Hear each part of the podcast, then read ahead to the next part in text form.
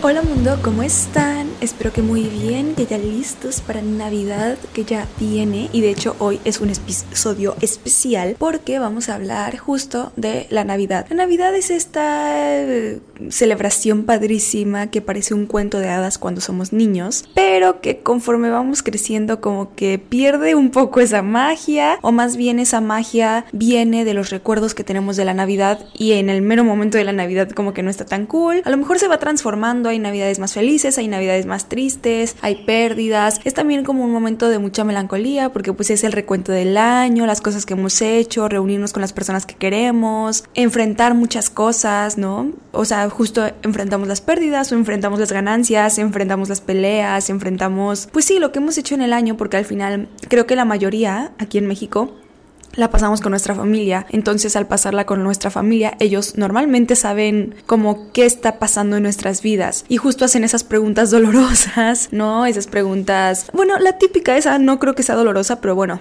igual para alguien sí, de, para cuando el novio, ¿no? Pero pues hacen otras preguntas, ¿no? Como de, ok, ya saliste de la universidad y ahora, ¿qué va a pasar con tu vida, ¿no? Y además también pues se juntan muchas pues sí generaciones que piensan distinto y que eso puede causar un poco de conflicto. Entonces el día de hoy va a ser una guía rápida, fácil y sencilla de cómo sobrevivir a la Navidad. Yo soy la persona que idealiza la Navidad, o sea, me encanta Navidad, es mi época favorita del año, siento el corazón bonito de nada más ver películas navideñas, no, o sea, me cambia todo, yo amo Navidad, me encanta regalar, ahorro todo el año para regalar, soy fan, me encanta, me encanta, me encanta. Pero sí es verdad que siempre la idealizo, o sea, desde niña. Claro que ahora, viéndola como de persona grande, me doy cuenta de que de niña también la idealizaba, ¿no? Y me ponía triste si no me regalaban lo que yo quería. Porque además yo, o sea, 10 años, 11 años y yo creía fielmente en Santa Claus y los Reyes, ¿no? Entonces como que yo decía, ¿por qué no me traen lo que yo quiero? Pero también mis papás le ponían mucha magia, como que me traían cartas los Reyes y cosas así. Entonces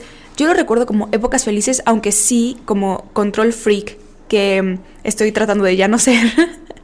pues también pasaban cosas que no me gustaban, o sea, como eso de que igual y no era el regalo que yo quería, o era el regalo que yo creía que quería, pero realmente no, o sea, yo de niña siempre intenté ser muy girly como las otras niñas, yo quería vestirme igual que ellas, porque yo me daba cuenta de que yo no encajaba, como que eso no era lo que a mí me gustaba. Yo nunca le encontré el sentido a jugar con Barbies, con muñecas, nunca. Pero aún así yo en Navidad pedía eso porque yo quería e-, eso, o sea, yo también idealizaba como ser niña. Entonces yo pedía esas cosas, pero pues al final no, o sea, como que pues no me llenaba obviamente porque no era lo que yo quería. Ni siquiera sabía qué quería, solamente como que me comparaba y decía como de esas niñas quieren eso, yo también, ¿no? Entonces, uno era eso y dos, yo siempre he sido la prima que organiza los bailables, las pastorelas y todo y obligaba a mis primos, pero mis primos nunca me hacían caso, nunca realmente, o sea, ensayábamos, ensayábamos, ensayábamos y a la mera hora decían, "Ay, no, yo no quiero. Ay, no, ya me dio pena." Y me dejaban sola y eso, ay, cómo me castraba, o sea, neta, cómo me caían mal mis primos.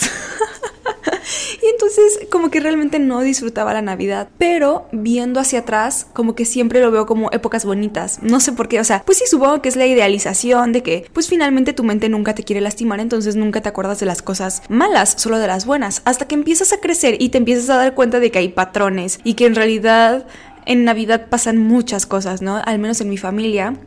No sé si entre ellos, porque igual, pues todos tenemos perspectivas diferentes, ¿no? Entonces yo como persona idealista, que, que pienso o quiero que sea todo de cierta manera, cuando llego ahí me doy cuenta de que no, como que a mí sí me rompe muy duro el corazón y como que me da golpe de realidad de, pues sí, o sea, yo lo estoy planeando como para que mi familia sea perfecta, cosa que evidentemente no es, ¿no? Yo soy una persona muy estricta con las cosas que acepto y no acepto, ¿no? Entonces, ay, siempre está el típico tío machista, siempre están los pensamientos retrógrados que no soporto, no soporto y no me puedo quedar callada, o sea, imposible. Yo siempre me he peleado con maestros, les he dicho sus cosas, o sea, no me puedo quedar callada. Yo tengo que decir, oye, esto no me parece y ahí te va por qué y eres un tal y tal y tal, porque además tampoco tengo la paciencia de o bueno, siento que ahorita ya la tengo para ciertas personas porque siento que no todos merecen esa paciencia, pero de explicar por qué, ¿saben? Entonces, como que para mí era como de, ay, es que este inútil, o sea, no se da cuenta y además no le puedes decir nada porque,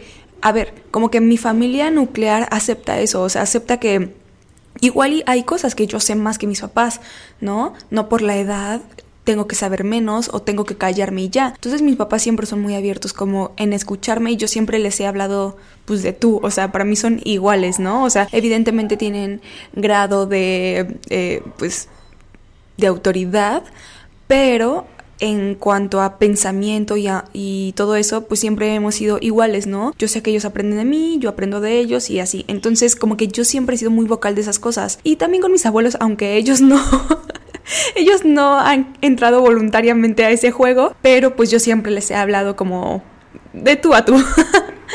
¿Y qué pasa? Que con mis tíos no siempre es así, porque, ah, bueno, yo celebro Navidad con mi familia materna. Entonces son cuatro hermanas, incluyendo a mi mamá. Entonces, pues tengo puros tíos políticos, ¿no? No hay como un tío que sea como de sangre de ese lado de la familia. Entonces, cuando porque normalmente son los babosos.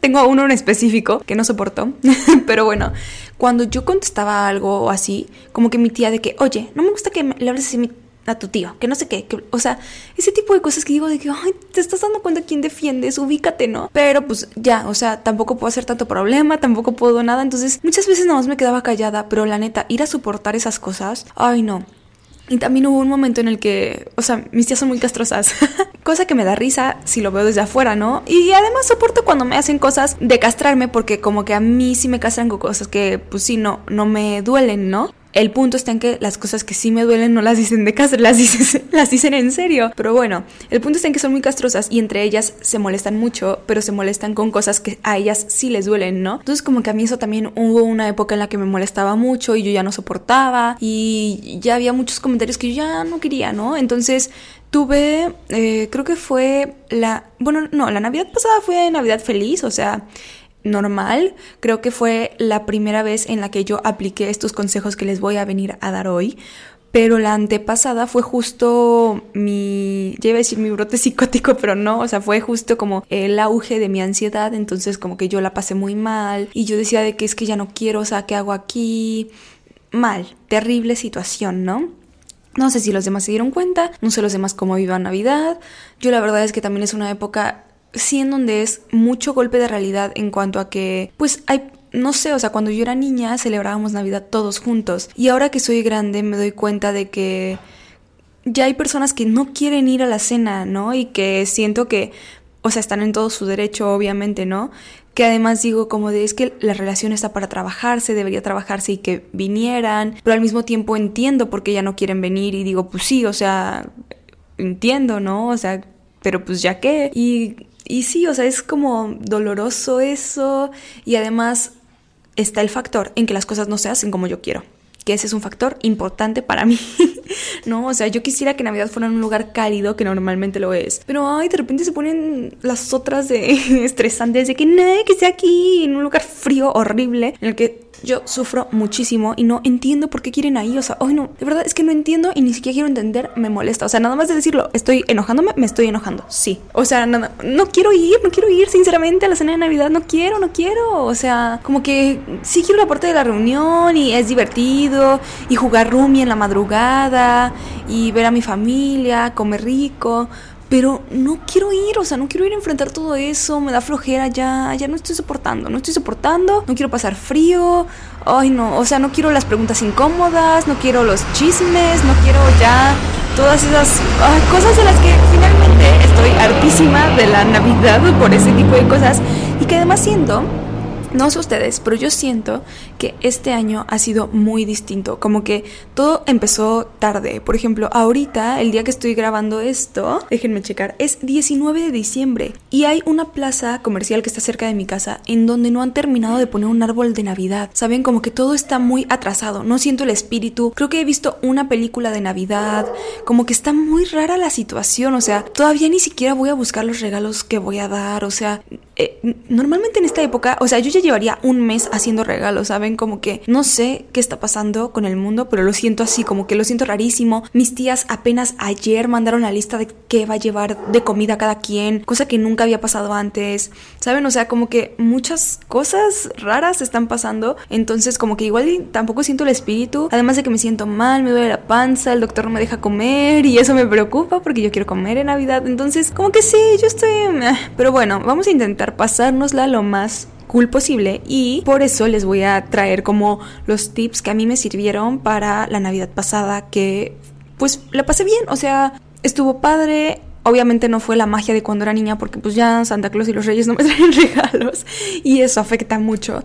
Y también afecta que, no sé, siento que yo soy muy buena escogiendo regalos, la verdad es mi talento especial. Yo me encantaría ser personal shopper de regalos. Soy fan, me encanta. Y al final lo que más me gusta y, todo es que los pienso mucho, o sea, yo sé perfectamente qué necesita cada quien, los escucho en ese sentido mucho lo que necesita o lo que le gusta o lo que no sabe que quiere pero quiere, como que ese tipo de cosas a mí me emocionan mucho.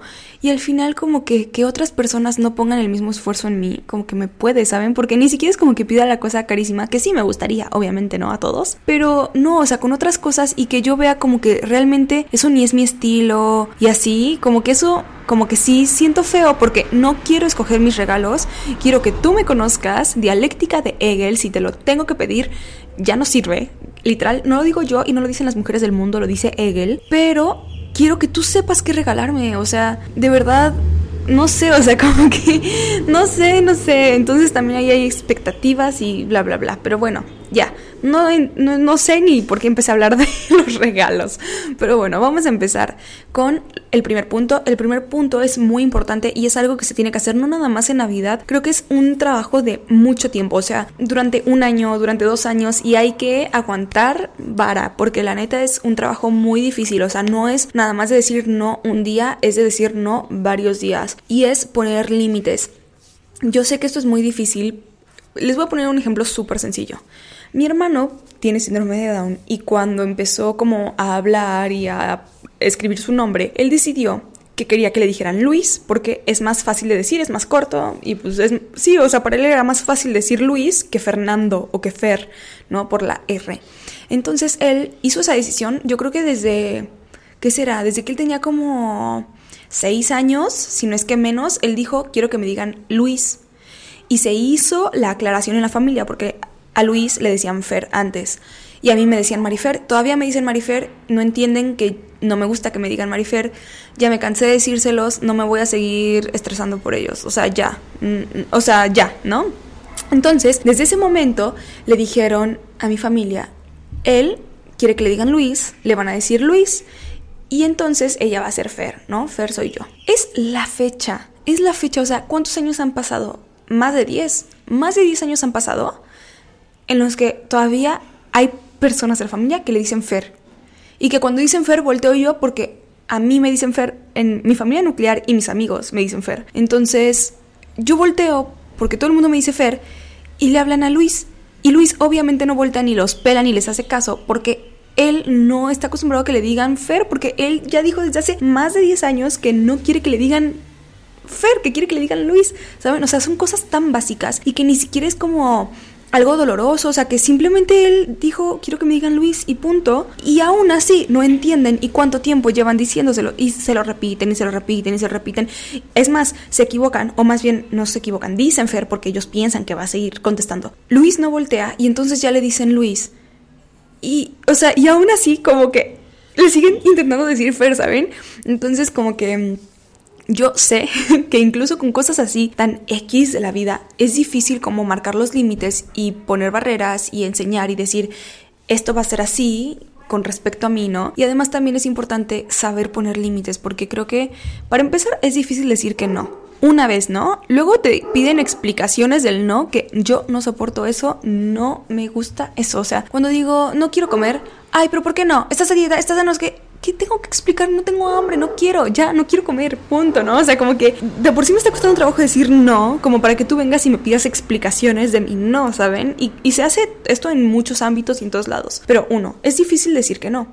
Dos, hay que saber articular por qué no, o porque sí, o porque esto de esta forma. Porque yo me he dado cuenta de que mi abuela, yo lo he dicho aquí, aprendió a no hacer ciertos comentarios conmigo por cómo yo reaccionaba, porque yo reaccionaba como de, ah, no me digas así, no, o no me hagas eso, no sé qué, o sea, como muy a la defensiva, ¿no? Y puede que eso también la haya lastimado a ella, que tampoco era mi intención. Pero nunca realmente entendió por qué yo no quería que me dijera esas cosas. ¿No? Porque yo nunca le expliqué, yo solamente le dije, no me digas así, ¿no? Entonces ahora, claro que tengo más paciencia, me cuesta todavía, pero soy más consciente y así, pues ya intento decir como de, oye, dijiste esto que me lastimó por esto y esto y esto. No se lo voy a explicar toda la vida, pero se lo puedo explicar una o dos veces y ya después, ahora sí que atiéndete a las consecuencias si me dices eso porque voy a responder, ¿no? Pero sí hay que aprender a poner límites y saber hablar por nosotros y decir, no me gusta esto, no me gusta el otro. A lo mejor, por ejemplo, yo le pregunté a mis tías de que, ok, ¿quieren ir arregladas o no quieren ir arregladas a Navidad, ¿no? Porque es un lugar donde hace mucho frío, entonces yo por eso pregunto, porque pues prefiero sinceramente ir en pijama. Pero si van a ir todas arregladas, pues igual me arreglo, me tomo la foto y me cambio pijama. Entonces, ahí yo digo como de, ok, voy a ceder un poco en esa parte de arreglarnos. O además, si ellas se quieren arreglar, pues que se arreglen. Yo puedo llegar en pijama y punto, se acabó. No tengo por qué arreglarme, ¿saben? O sea, como que pues al final estamos en nuestra casa y no es como que nos tomemos una foto familiar tampoco. Entonces, ajá, hay que saber poner límites, hay que saber en qué cosas sí y en qué cosas no. Si yo a mi hora de dormir está la hora, pues mi hora de dormir está la hora. Otra cosa que sucede mucho en mi familia, muchísimo, es que mi familia nuclear es muy distinta a mi familia extendida. En el sentido en el que, para empezar, nosotros nos despertamos muy temprano, toda mi familia extendida para nada. O sea, cuando mi familia extendida está desayunando, yo estoy comiendo, porque además yo todavía tengo horario gringo. Entonces, desayuno cuando me despierto a las 12 yo, yo estoy comiendo y ceno a las 6, ¿no? Y mi familia se despierta a las 12. Entonces, cuando ellos están desayunando y yo estoy comiendo. Y nosotros no somos así. Evidentemente, cuando llegamos a la cena y ellos quieren esperarse hasta las 12 para cenar, es lo que no va a suceder. O sea, no va a suceder ni para mi hermano, ni va a suceder para mí. Y probablemente mis papás se aguanten y piquen algo, ¿no? Y a veces mis tías se ponen con su regla de no, pero es que no les des ni siquiera para picar. Y mamá de que, oye, o sea, se me va a desmayar y se va a poner muy de malas. ¿Y para qué quieres? O sea, que coma, déjalo. O sea, que pique algo, que se come que se coma a lo mejor nada más un tamal y ya lo demás lo guardas y para el rato, pero pues déjalos, o sea, qué necesidad. Al, final llegamos a las 12 y no cabemos todos en la mesa, entonces hay que turnarnos y se hacía un desmadre por querer todo tenerlo así súper controlado y perfecto. Entonces yo ya puse mis límites de a mí me vale que ustedes quieran cenar a las 12 o a las 10, ese es su rollo, ustedes cenarán a esa hora. Yo lo siento, tengo hambre, voy a cenar y al rato nada más me voy a sentar a platicar con ustedes, ¿no? Entonces ya como que esos son mis límites y aunque mis tías cada año quieren regresar al vamos a cenar a las 12 o vamos a cenar todos juntos a tal hora, no va a pasar, o sea, no va a pasar. Eh, y ya, o sea, porque porque no va a pasar, o sea, nos da hambre y no nos vamos a estar aguantando y nada más vamos a estar de malas. Y claro, pues sí, o sea, si tú te despertaste a las 12 y acabas de comer ahorita a las 4, pues sí, no vas a tener hambre. Pero nosotros que así somos, es nuestro reloj biológico, ni siquiera porque, somos muy productivos, que sí, pero, ajá, pero es nuestro reloj biológico, a las 6 ya estamos despiertos, ya tenemos hambre, ya, así estamos acostumbrados. Ellos no, ellos se despiertan tarde y todavía se aguantan un montón de rato sin comer. Yo no puedo, yo no puedo y no voy a estar soportando. Entonces, ahí están mis límites en cosas que voy a hacer y que no voy a hacer. Em, ahorita vamos a llegar a otro punto importante que creo que se conecta muy bien con los límites, que de hecho lo voy a decir de una vez, que es negociar. O sea, no todo va a poder ser como nosotros queremos, porque además, pues hay muchas personas que cada quien quiere lo suyo, entonces no hay manera de que sea perfecto para nosotros, ¿no? Por ejemplo, ahorita que nos va a tocar en un lugar de frío que yo no quiero, pero pues igual y no me arreglo, o sea, igual y no me voy a poner vestido, igual y me voy a poner pijama, mi mameluco y punto, ¿no? Y ellos van a tener que soportar porque yo no voy a estar sufriendo, ¿no? Y hay días en los que a ellos les toca ceder y, y, y pues nos vamos a Navidad a un lugar más caluroso en el que no estemos sufriendo, ¿no? Entonces, eso, esa parte de poner límites y de negociar algunas cosas también es importante. Por ejemplo, el año pasado yo lo que hice fue que me arreglé, o sea, me puse vestido, me maquillé, todo, me tomé fotos, mi abuela me vio, mi abuela me dijo qué bonita, qué bonito vestido, a ver, date una vuelta, me di la vuelta, listo, me fui al cuarto, así, o sea, antes de cenar, me fui al cuarto, me puse mi mameluco, punto, o sea, punto, ¿no? Como que ahí negoció un poco, ni siquiera fue como algo que mi abuela aceptara o no aceptara o nada, o sea, solamente fue como de, ok, le quiero dar a mi abuela esta felicidad y ya después yo me voy a poner mi mameluco.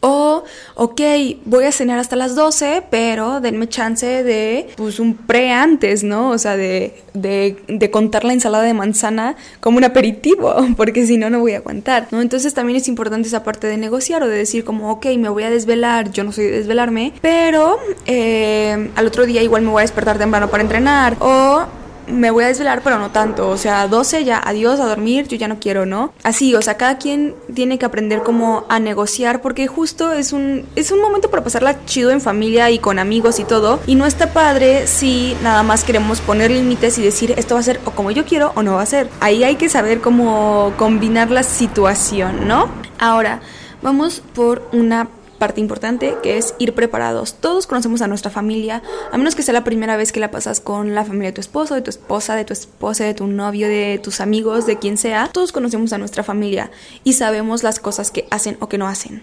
¿Se acuerdan cuando les dije que mi hermano lleva más de 10 años pidiendo que le digan Luis? Bueno, yo llevo como 8 años, ajá, llevo 8 años sin comer carne y como 3 sin comer lácteos tampoco, o sea, soy vegana. Eh, díganme cuándo ha habido comida para mí. ¿Cuándo? En mi familia. Eh, a veces tengo suerte y hay frijoles. A veces. Eh, porque mi tía descubrió, o la tía, mi tía descubrió que puedo comer frijoles y que me gustan los frijoles que ella hace. Entonces, cada vez que llego a su casa hay frijoles. y ha sido un cambio, ¿no? Pero en general no hay comida para mí.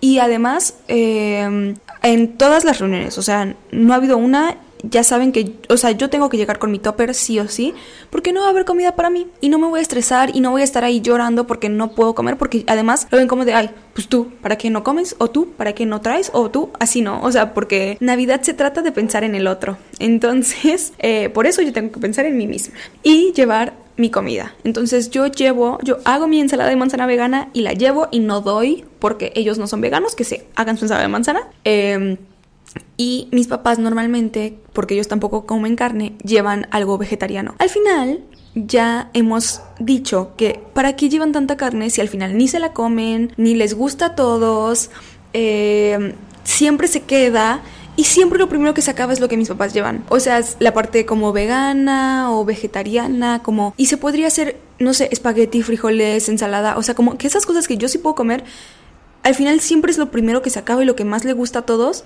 Pero aún así, como que, no sé, siento que ellos ven como Navidad a pavo y lomo y bacalao y un montón de cosas que al final no se comen, pero siempre lo ven así. Entonces, pues no sé, supongo que que eso les vibra a Navidad, como que no hay Navidad sin que hayan estas cosas. Pero bueno, yo antes, la neta, me enojaba, me daba mucho coraje, me daba mucha tristeza también, o sea, me dolía mucho que no me tomaran en cuenta, porque al final ni siquiera es como de, ay, es que no puedes comer nada, puedo comer un montón de cosas y son las mismas cosas que ustedes se comen, ¿no? Pero sí, o sea, como que les vale y nada más ah, pero sí están chidos. Ay, esto parece de verdad de episodio de queja, perdónenme. Pero sí están chidos para decirme como de, ay, come pasto, ah, ja, muy chistosos. Ahorita ya me castraron sus comentarios, ni siquiera porque realmente me duelan o así, pero porque tengo que fingir que me dan risa y ya, o sea, no, no dan risa, ¿saben? Entonces como que, ah, y luego, o sea, como que, ¿por qué tengo que ser amable cuando tú estás siendo grosero y no te importa si como o no como? Eh, ya no estoy soportando. Pero bueno, el punto está en que yo dije, ya no me voy a estresar, ya que ellos se coman su bacalao, su lo que quieran, y a mí me dejen en paz. Entonces, yo, para no estresarme, porque además yo 100% si no como, me pongo de malas, de muy mal humor. Entonces, yo me hago mi propia ensalada de manzana, a la que solamente le doy a miembros de mi familia nuclear, porque, bueno, yo soy vegana, ellos son vegetarianos y podrían comer de la otra, pero luego intentan cuidarse más. Mis, mis papás, igual y mi mamá no tanto, pero bueno, sí son más fit el sentido en el que piensan mucho en qué comen y en qué me nutra y esas cosas, ¿no? Entonces, igual y les doy a ellos, pero los demás les digo, eh, yo sé que me queda muy rica, pero pues coman de la suya porque ustedes sí pueden comer de esa y además es mucha más. Evidentemente yo hago como versión individual chiquita, ellos hacen mucha más y pues es como de, ok, o sea, ustedes pueden comer de todo, déjenme lo que yo sí puedo comer porque no puedo comer de todo lo que ustedes pueden. Además, normalmente a mí me pasa mucho que idealizo como todo lo que voy a comer en Navidad y esto y esto y esto y esto y al final un vaso de ensalada de manzana y me lleno. Ay, cómo me da coraje eso. Pero bueno, entonces como que también eso es como, ok, voy preparada con mi comida y también a mí me pasa mucho en el lado de alimentación como de, es Navidad, me tengo que atascar, ¿no? Y ya decidí en los últimos años como de no, o sea, si ya no tengo hambre, ya va, o sea, alto, porque también tienen muy presente lo del cheat meal o el, el día para como mi día libre, entonces yo decía como es que si mi día libre es el sábado, bueno, el 24, no puede ser el 25, pero normalmente el 25 amanezco con más hambre, entonces yo dije ya, deja de estarte estresando, comes a donde tengas hambre. Si ves que algo ya se va a acabar y tienes mucho antojo de probarlo y no lo has probado, pero ya estás satisfecha, guardas un pedacito y dices de que, oigan, esto para mí y lo escondes, ¿no? Que normalmente no pasa porque siempre en Navidad hay mucha comida, pero bueno. El punto aquí es ir preparado. También ir preparado con, ya sabes qué comentarios van a hacer, ya sabes como ciertas cositas que finalmente te molestan y así. Entonces, más bien a mí lo que me pasaba era que el año pasado yo me empecé a imaginar como todos los comentarios que me hacen que me lastiman o que me enojan o así, que me molestan. Y yo me imaginaba reaccionando de otra manera, de que, ok, ¿qué puedo decir en este momento, ¿no? O, ok, ¿a qué personas les tengo que hablar menos para recibir menos de estos comentarios, ¿no? Entonces así fui como uno por uno eh, pensando en todas esas cosas y pensando en mi reacción, en que mi reacción fuera distinta a la que había sido otros años o, ok, o, o aceptándolo también como, ok, me van a hacer ese comentario, bueno, o sea, velo tomando desde ahorita para que cuando te lo hagan no sientas feo, ¿no? Entonces ese tipo de cosas empecé a hacer, ir preparada, eh, no engancharme también, o sea, aunque finalmente el año pasado estuvo súper light, o sea, estuvo muy padre, como que yo iba con un poco de miedo, ¿no? Pero también iba, pues justo, iba preparada, pero también esperando lo mejor, ¿no? Entonces al final el año pasado estuvo súper light de todas las partes y no tuve que aplicar esto de no engancharme porque realmente no pasó nada así como grave, ¿no? Pasó como a lo mejor en los días antes o en los días después, no me acuerdo bien, que sí hubieron como algunos comentarios y además me ha servido no nada más para la cena de Navidad, o sea, también me ha servido como para mi relación en general con mi familia durante todo el año, para las, los desayunos, las comidas, las reuniones, para todo me ha servido como estas cositas, ¿no? Entonces, si han habido comentarios a lo largo del año o así que me han como molestado o que no los tomaría de la mejor forma, pero también digo de que, ay, ya, o sea, ya, yo ya le expliqué a esa persona, si esa persona quiere entender, ya va, o sea, ya, a mí que me importa, ¿no? Su pensamiento, ¿no? Entonces, también es importante esa parte de engancharse, pero no de engancharse y decir, ay, ya, adiós, ¿no?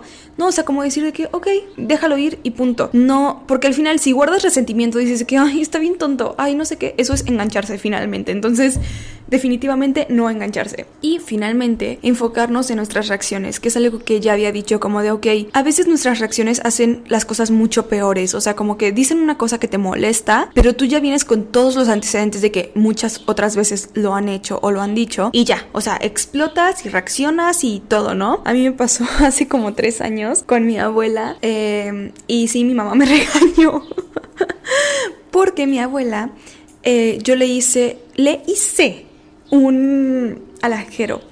Y se enojó porque nadie le había hecho cartas.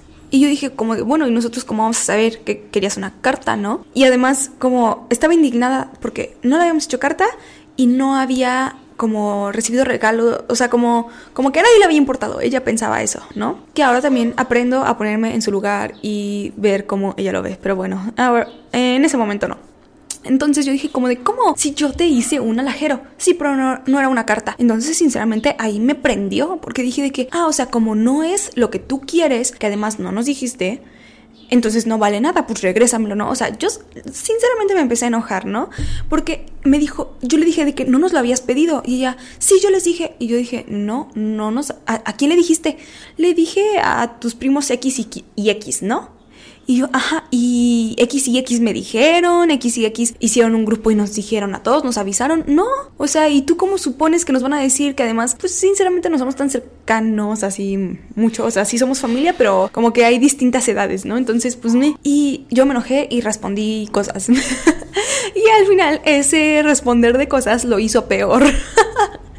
Entonces es enfocarnos en nuestras reacciones y también enfocarnos en que así como otras personas son para nosotros como, como, como detonantes, como que ciertas personas ya vamos con cuidado, o sea, ya vamos pensando que a fulanito, fulanito y a fulanito los tenemos que medio evitar un poco para como que no enojarnos tantos o que no nos vaya tan mal y así. También habrá personas que van pensando en ti como ese tipo de persona. También hay personas que van como de que, ay, bueno, pero no le voy a hablar tanto a fulanita o no le voy a hablar tanto a Fer porque me va a decir que no sé qué. Entonces, en nuestras reacciones y en lo que decimos también va a ayudar porque démonos cuenta de que yo, lo, o sea, yo lo digo desde mi perspectiva, soy una persona que súper pone límites, o sea, súper dice esto sí, esto no, punto, ¿no? No hay más.